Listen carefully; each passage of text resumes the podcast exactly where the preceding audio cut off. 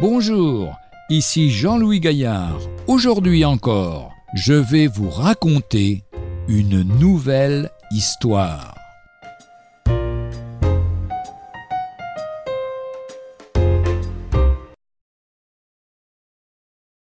Adrien et le Père Noël. Le 25 décembre, Adrien entra triomphalement dans la chambre de ses parents. Le Père Noël existe et il m'a répondu. Il brandit les 750 euros et raconta son histoire. Les lettres et les réponses. Maintenant on peut célébrer Noël, ne serait-ce que pour remercier le Père Noël. Il avait déjà oublié qu'il avait demandé les 1500 euros pour ses sœurs. Les parents ne dirent rien, mais ils étaient consternés. Pourtant ils avaient essayé de détourner leurs enfants de l'attrait du monde, mais l'appel du monde était plus fort que tout. Le père dit simplement Donne-moi cet argent. Adrien jubilait à l'intérieur. Je suis sûr qu'il va acheter une dinde et des cadeaux. Tant pis si on célèbre Noël demain le 26 décembre. La journée se passa normalement. On ne parla de rien. À table, le père rendit grâce comme d'habitude. Le lendemain, c'était encore les vacances pour Adrien. Son papa rentra plus tôt du travail. Il dit à Adrien Viens, Adrien, on va sortir. Adrien ne pouvait plus attendre. On va faire les courses, c'est sûr. Il prit la main de son père et les voilà partis. Adrien était très surpris que le père n'aille pas vers les magasins, mais vers le bureau de poste.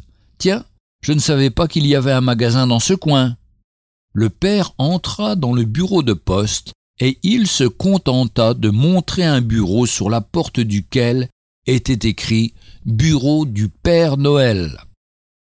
Il frappa à la porte, on cria Entrez. Et là, Adrien vit une centaine d'employés qui répondaient à des centaines de lettres. Il fut très choqué. Le père s'approcha de l'un d'eux il avait à la main la soi-disante réponse du Père Noël et les 750 euros. Il dit Mesdames, Messieurs, je crois que cet argent vous appartient, je suis venu vous le ramener parce que je ne veux pas que mon fils croie dans ses mensonges.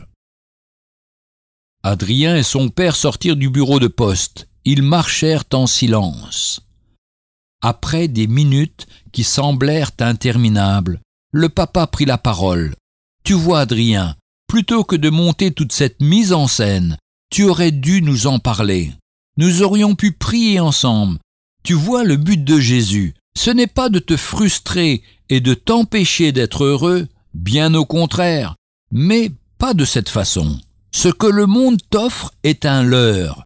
Non seulement le Père Noël est un mensonge, mais tous ces biens matériels n'ont jamais rendu quelqu'un heureux si tu creusais un peu sous la surface, tu verrais que beaucoup de tes amis qui se vantent ainsi ne sont pas si heureux que cela.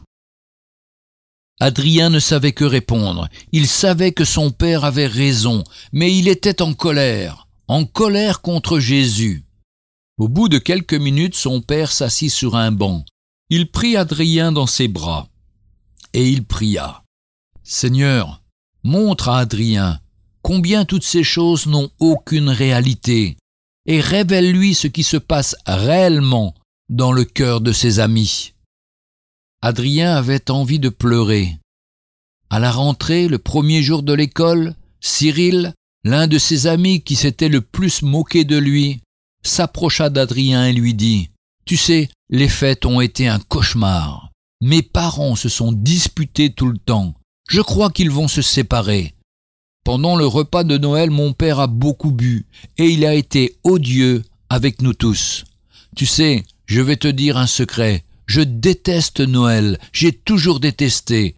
Je n'aime pas les cadeaux que je reçois, parce que qu'est-ce que j'en ai à faire qu'un vieux bonhomme que je ne connais pas me fasse des cadeaux?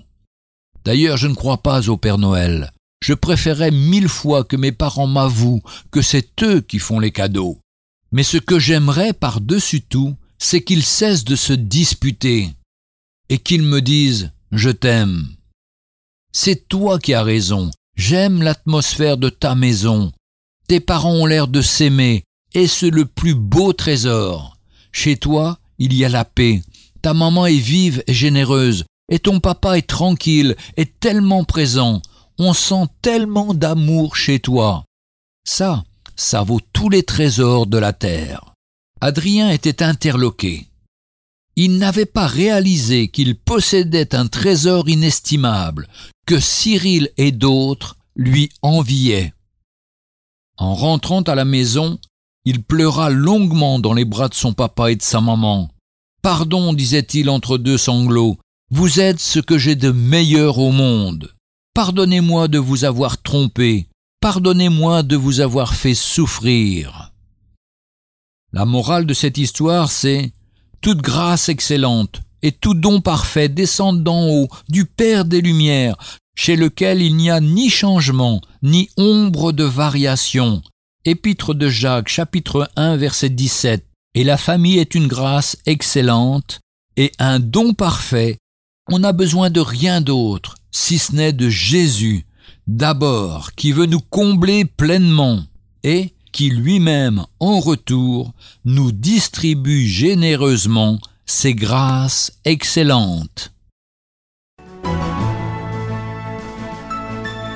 Retrouvez un jour une histoire sur www.365histoire.com.